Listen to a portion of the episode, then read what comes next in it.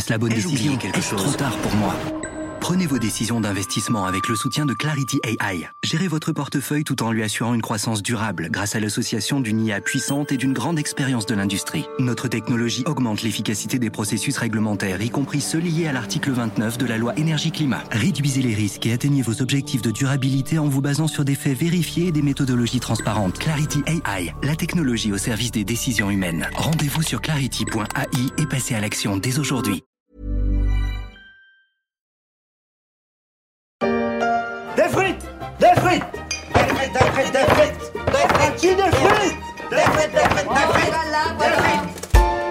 Mauvaise nouvelle pour les tuches. La récolte de pommes de terre s'annonce mauvaise en France, au point de menacer la filière et notamment les fabricants de frites. Jeff Tuche est déjà prêt à déclencher le plan hors sec. Deux heures que j'attends. Ça répond toujours pas. Moi, je peux vous dire, il va m'entendre, le président. Laisse tomber, Jeff. Non Non, je ne laisserai pas tomber.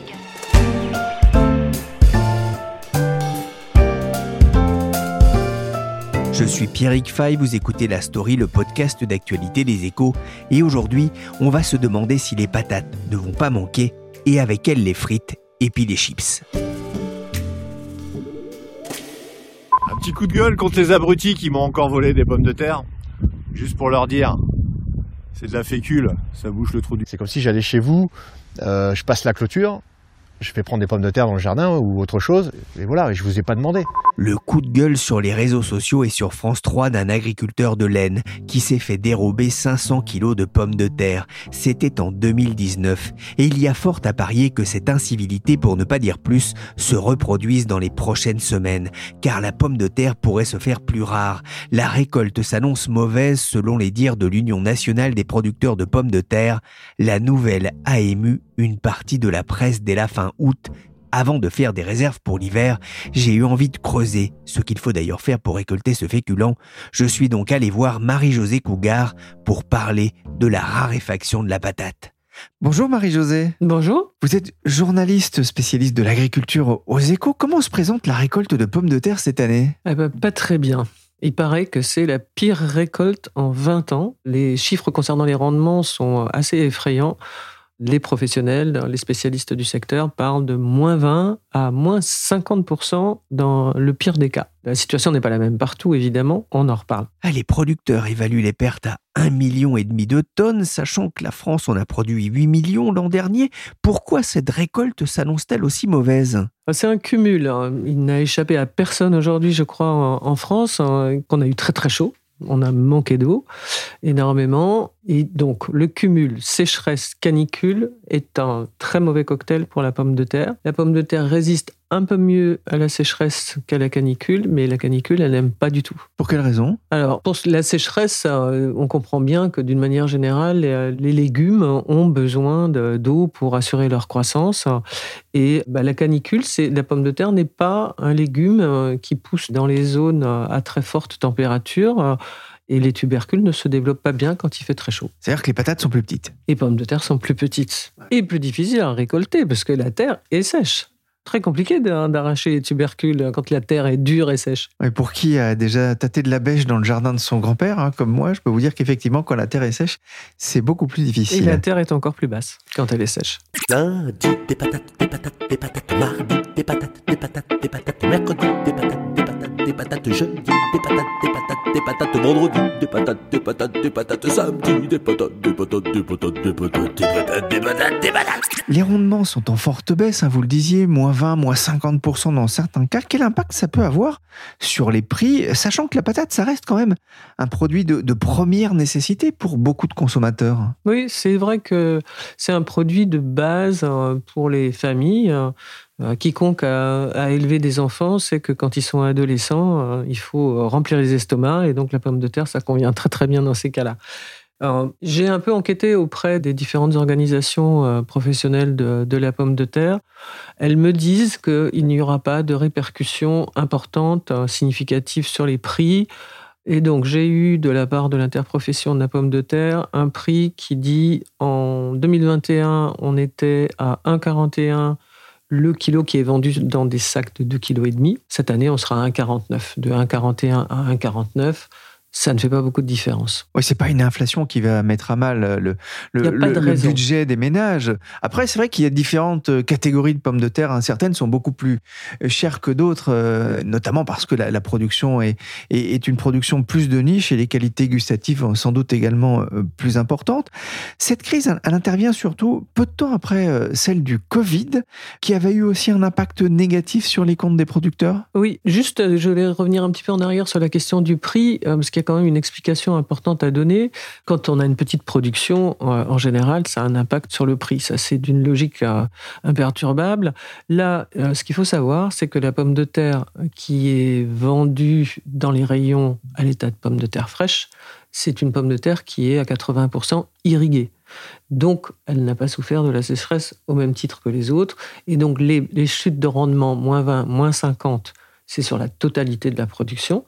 Mais seulement la moitié de cette production est vendue comme pomme de terre fraîche. Ce qui explique qu'on n'aura pas forcément de répercussions si importantes sur les prix, puisque les rendements de ces pommes de terre irriguées ne vont pas énormément chuter. La crise du Covid, pour, revenir à cette question, elle avait eu un, un impact là aussi euh, très négatif? Oui, elle avait eu un impact très négatif, hein, pour évidemment complètement d'autres raisons. Les restaurants avaient fermé, les cantines avaient fermé, et les cantines et les restaurants sont des très bons clients pour les frites. Donc les, euh, les producteurs de pommes de terre s'étaient retrouvés avec 450 000 tonnes de pommes de terre sur les bras pour une production qui est de 6 millions de tonnes. 450 000, ça pèse pas mal.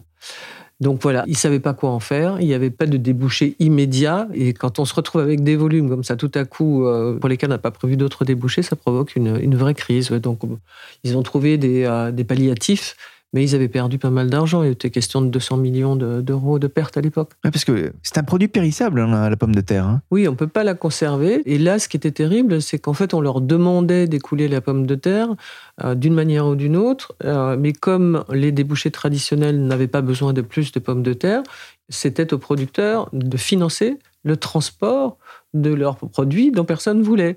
Donc non seulement les débouchés qui voulaient bien les absorber les prenaient gratuitement, mais en plus le transport leur revenait. C'était aux producteurs à financer le- le transport. 200 millions de pertes estimées en 2020 pour un secteur qui pèse environ 4 milliards d'euros de chiffre d'affaires. 2022 s'annonce donc aussi difficile pour une partie de la filière. Marie-Josée, vous rassurez le consommateur, le prix de la patate ne va pas s'envoler, mais je voudrais qu'on réponde aussi à cette inquiétude qu'on a parfois pu entendre. Compte tenu de la chute des rendements, va-t-on manquer de patates cet hiver? A priori, non, puisque, comme je le disais, les pommes de terre de consommation sont pour 80% irriguées, donc elles seront probablement un peu plus petites, peut-être, selon la provenance, mais il ne devrait pas y avoir de pénurie et pas d'impact sur les prix. Pas la peine d'aller se précipiter, d'acheter 200 kilos de patates pour tenir l'hiver. Alors ça, on risque pas parce que comme ça ne se conserve pas, donc le consommateur ne fera pas comme d'habitude, il ne va pas vider les rayons et créer la pénurie ou aggraver la pénurie, ce qu'il fait assez fréquemment. Il y a une chose importante à, à signaler, euh, Marie-Josée, on a l'habitude de voir, euh, vous le disiez, la pomme de terre euh, dans les magasins, celle qui vient donc du- de, de l'irrigation. Elle est plus ou moins ovale, plus ou moins cabossée euh, dans les cuisines, mais elle a beaucoup d'autres utilisations. Oui, la pomme de terre est un légume euh, assez euh, incroyable hein, et elle a des possibilités de valorisation bien plus grandes que celles que la consommation de, pommes de terre fraîches lui offre. Elle a des clients multiples euh, dans l'industrie. La pomme de terre, ça contient de, l'amidon et l'amidon, c'est sucré et ça permet de sucrer des boissons, des glaces, des sauces. Ça sert aussi d'épaississant. Donc ça entre aussi dans les plats préparés, euh, ça sert à la confiserie, euh, ça sert à la pharmacie. On fait des enveloppes de médicaments à base d'amidon.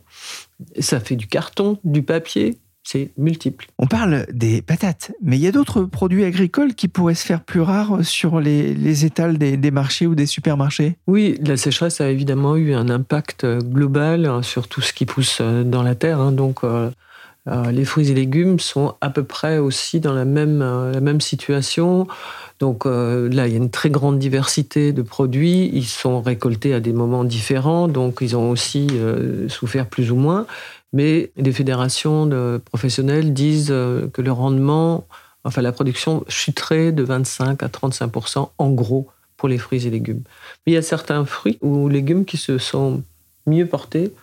Cette année. Lesquels, par exemple? Par exemple, la pomme. La pomme est plutôt en bonne forme. hein. La pêche, hein, l'abricot. Mais il y a aussi un effet de base. L'année dernière, pour l'abricot, était catastrophique. Donc l'abricot se porte mieux cette année et la pêche aussi. On pourrait en revanche manquer parfois de tomates et de salades cet hiver, en raison non pas de la sécheresse, mais des prix de l'énergie. Aux Pays-Bas ou en Angleterre, certains agriculteurs pourraient renoncer temporairement à la culture sous serre, étant donné les risques de voir la facture de chauffage flamber. Dans le Nord, on aime les frites, les frites, les frites. Et oui, on a toujours la frite, la frite, la frite. Marie-Josée, on en arrive à cette question qui inquiète dans le Nord, mais pas seulement. Faut-il s'attendre aussi à une répercussion sur la production et la disponibilité de frites dans les restaurants et les friteries après une première alerte euh, au début de cette année liée au manque d'huile? C'est une vraie question. Alors, je fais un beau néologisme hein, parce que la, la question, enfin, en tout cas, la réponse à, cette question tourne autour de la fritabilité de la pomme de terre. Pour faire des frites, il faut des grosses pommes de terre. Et cette année, justement, les pommes de terre risquent de n'être pas très grosses. Donc, est-ce qu'on aura moins de frites? Bon, on retombe sur la question de l'irrigation. Les, po- les pommes de terre euh, destinées à la consommation fraîche sont irriguées, les autres ne le sont pas. Donc, il pourrait y avoir un impact plus important sur la frite que sur la pomme de terre fraîche. Mais il faut savoir aussi qu'en France, une frite sur deux est importée. Et il faut se tourner vers nos camarades belges et néerlandais pour savoir s'ils ont autant souffert de, de la sécheresse que nous. Et la réponse est a priori euh, pas mal aussi. C'est vrai, on importe massivement des, des- des patates pour fabriquer des, des frites et des chips en France? Oui, j'hésite à dire que c'est une des caractéristiques de l'agriculture française parce que ça serait peu flatteur, mais assez souvent, la France est très forte en- au premier niveau de production et elle saute ou elle rate ou elle fait moins bien au niveau de la transformation.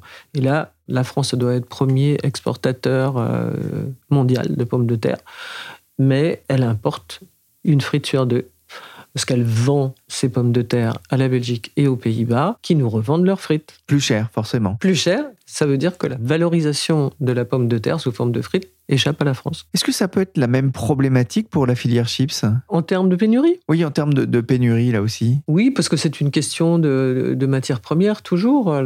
J'ai refait le point ce matin euh, avec le- les industriels pour savoir si les pluies de ces derniers jours avaient pu un petit peu changer la, la donne.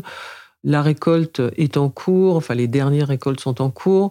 On y verra plus clair euh, début octobre. Là, pour l'instant, c'est un peu difficile de dire euh, vraiment où on en est. En 2021, la France a produit environ 8 millions de tonnes de pommes de terre, un secteur qui a dégagé un excédent commercial de plus de 500 millions d'euros. La France, réputée pour ses pommes de terre à chair ferme, est donc le premier exportateur au monde de patates. Mais elle produit peu de chips et de frites. Le 7 décembre dernier, François Bayrou, haut commissaire au plan, soulignait ce paradoxe. La France importe 5 fois plus de chips qu'elle n'en exporte, soulignait l'ancien ministre. En 2021, cela a coûté 120 millions d'euros de déficit commercial à tomber dans les pommes de terre. Oh purée de pommes de terre, mais c'est pas vrai ça Ça ne signifie pas pour autant qu'on ne fabrique pas de chips en France, à l'image de Vico, présent depuis des décennies à Vic-sur-Aisne, comme on peut l'entendre dans ce reportage de France 3 Hauts-de-France.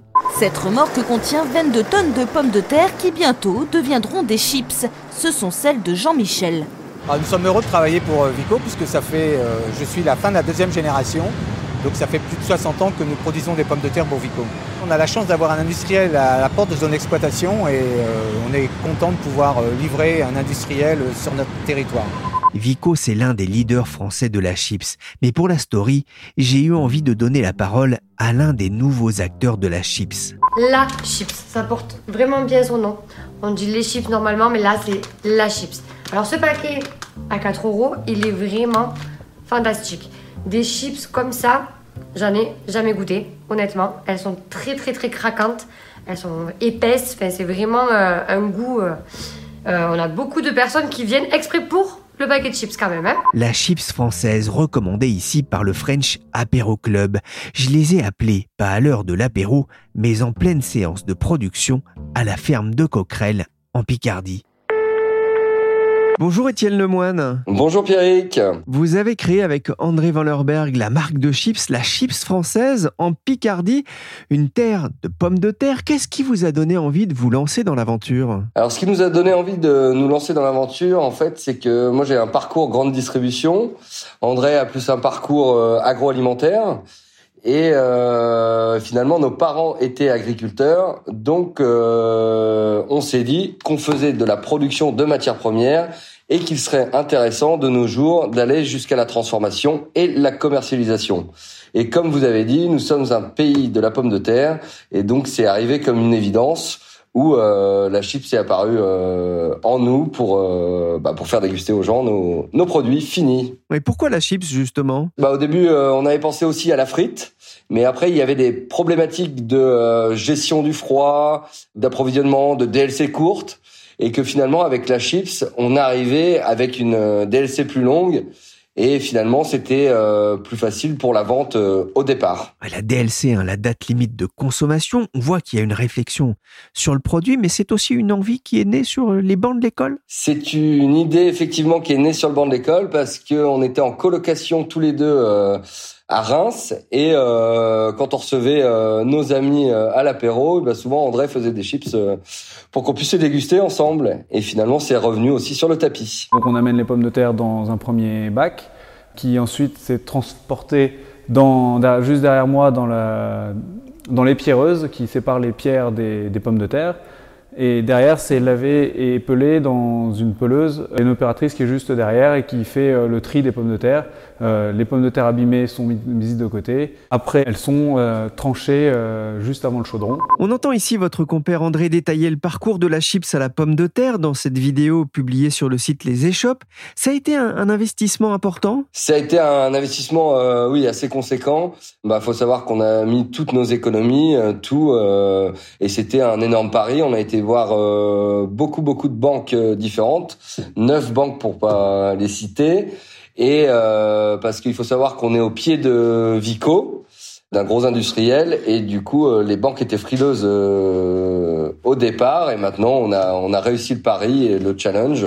Donc on est content de, de notre début d'aventure. Alors c'est une chips artisanale, on va, on va en reparler, mais combien est-ce que vous en produisez et comment est-ce que vous les écoulez? Alors sur l'année euh, 2021, une année qui est finie, on a fait euh, environ euh, 400 000 paquets, soit euh, ouais 60 euh, environ 60 tonnes de, de pommes de terre. Ouais, 400 000 paquets, hein, c'est plus que ce que vous prévoyez, j'ai lu ça dans une interview, vous attendiez à vendre 300 000 paquets cette année, ça veut dire que ça marche bien? C'est-à-dire qu'on est content et que la demande est au rendez-vous. Et voilà qu'il faut continuer et que les gens aiment vraiment euh, bah, qu'il y ait une traçabilité euh, du produit de, de A à Z et que ce soit les mêmes personnes qui fassent la production, la transformation et la commercialisation.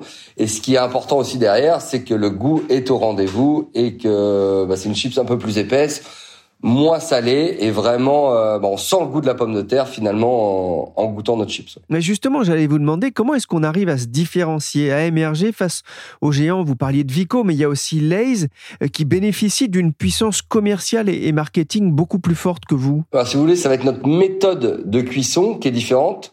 Nous, on est sur une cuisson artisanale, une cuisson au chaudron.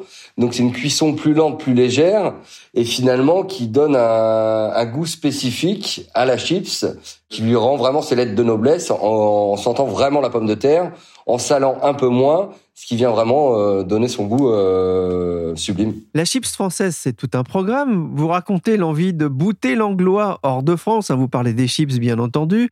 Vos patates sont 100% françaises, mais qu'en est-il des, des produits ajoutés comme le sel, le piment ou l'huile? Alors là, on vient vraiment sourcer à chaque fois, parce que c'est important pour nous, c'est d'aller voir des producteurs euh, directement. Donc au niveau du piment, on travaille avec le piment du Berne, donc la maison Malnou. Donc c'est un piment fumé euh, où vraiment ils font la production, la transformation, parce qu'on reçoit ça en poudre, sans additifs, sans rien, avec le produit finalement qui vient du producteur. Au niveau des herbes, on travaille avec la maison Florexir, où là c'est euh, un mélange d'herbes, donc c'est euh, Livetch, sauge et ail des ours, où pareil, il produit, il transforme, il nous les envoie et euh, c'est direct producteur. Donc vraiment zéro additif et euh, bah, pour rendre vraiment le, le- le goût à nos chips euh, si particulier. La récolte de pommes de terre s'annonce mauvaise cette année, catastrophique même selon les, les producteurs. Qu'en est-il pour vous? Alors la récolte de cette année est vraiment très compliquée parce qu'on voit qu'on a eu euh, bah, un climat qui a été très compliqué où on n'a pas eu d'eau, il n'y a pas eu d'irrigation donc dans les champs, donc vraiment le rendement s'est effondré. Où normalement on fait du, du 40 tonnes, on va être plutôt aux alentours de, de, de 20-25 tonnes à l'hectare. Pas assez en tout cas pour votre propre production de chips? Nous, ça va être juste, mais on va y arriver parce qu'on a un peu plus d'hectares. Mais finalement, au niveau rendement, si vous voulez, euh, sur un hectare, on faisait 40 tonnes. Aujourd'hui, on va en faire 25 tonnes. Donc, il va falloir doubler la, la superficie pour nous approvisionner. Mais finalement, nous, on en avait fait un peu plus qu'on vendait à d'autres personnes. Aujourd'hui, on en prendra plus pour nous. Oui, on, on va le rappeler, hein, vous êtes aussi producteur de, de pommes de terre, hein, c'est-à-dire vous maîtrisez de A à Z. On maîtrise de A à Z. C'est pas moi directement, c'est mon beau-père qui fait la, la production de pommes de terre. Et nous, euh, bah, on vient lui, lui racheter et on lui donne aussi un, un coup de main sur la ferme. Voici la chiffre française, le paquet de 150 grammes, généreux, agréable, parfait pour l'apéro. Ou sinon, on a son petit frère. Le paquet de 45 grammes pour les petits plaisirs euh, solitaires. Les chips sont souvent associées à l'apéritif, au pique-nique, au, au trajet en train ou en bateau, mais euh, elles ont aussi une image de produits gras et salés pas très bons pour la santé. Alors tout à fait, mais euh, nous on peut le regarder. Vous, les internautes doivent connaître Yuka, donc une euh, société qui vient un peu regarder les différents critères de la chip. Mais comme nous sommes moins salés, plus épaisses, et on a une machine qui vient vraiment essorer la chips, donc on est un peu moins gras. Il faut aller regarder sur euh, Yuka en, en, scannant notre code barre et on, a des bons résultats au niveau de, de la chip. Mais ça reste quand même une chips, donc ça reste quand même gras. Voilà, donc nous, au niveau du Nutri-Score, on est sur un Nutri-Score B, ce qui est très bien pour la chips. Et pas d'arôme artificiel, pas de colorant, pas de conservateur, une chips artisanale qui n'a rien à cacher, hein, c'est votre promesse. Les chips sont produites localement avec des pommes de terre de variété Lady Claire récoltées dans les champs de la famille. Vous êtes dans une démarche locale, on l'a compris. La France, c'est un très gros producteur de pommes de terre, elle en exporte beaucoup et dans le même temps, elle importe des chips ou des frites. Qu'est-ce que ça vous inspire à vous en tant que producteur, mais aussi en tant qu'entrepreneur? Alors moi, je trouve ça dommage parce qu'on a quand même un très très beau territoire et on a toute la, la, la production et nous, euh, bah, c'est nos, nos valeurs, c'est de produire français, de transformer chez nous et d'essayer de vraiment d'être en local pour l'économie euh, locale et, et nationale. Il faut préciser quand même que les Français consomment seulement 1,1 kg de chips par an et par personne. C'est presque trois fois moins que les Belges et quatre fois moins que les Anglais. Malgré tout, on voit fleurir de plus en plus de fabricants de chips engagés notamment dans le localisme ou à la recherche de recettes moins salées. C'est aussi votre créneau. C'est stimulant. Ah, c'est très stimulant de, pouvoir acheter français, vendre français. Pour moi, euh, bah, faire vivre les gens localement et je trouve ça très important, oui. Un dernier mot au-delà des interrogations sur les matières premières. Il y a surtout pour les PME la peur d'ouvrir le courrier, de recevoir la facture d'électricité. Ça, c'est une préoccupation aussi pour vous? C'est un énorme stress, c'est un gros, gros stress. Euh, là, c'est notre hantise aujourd'hui finalement où euh, on commençait à voir notre entreprise euh, fonctionner et là où bah, l'électricité va arriver, on a très très peur et on ne sait pas comment ça va se passer. Ouais, compte tenu euh, notamment de la hausse des coûts de l'énergie, est-ce que vous allez devoir augmenter vos prix? Malheureusement, on va devoir, je pense, euh, effectivement augmenter nos, nos prix. Après, on prendra une partie, mais on en remettra forcément une partie sur le consommateur final parce qu'on peut pas absorber ses coûts et aujourd'hui, on était transparent sur nos coûts. Et là, on arrive à un moment où malheureusement, on, on chauffe avec le gaz notre chaudron.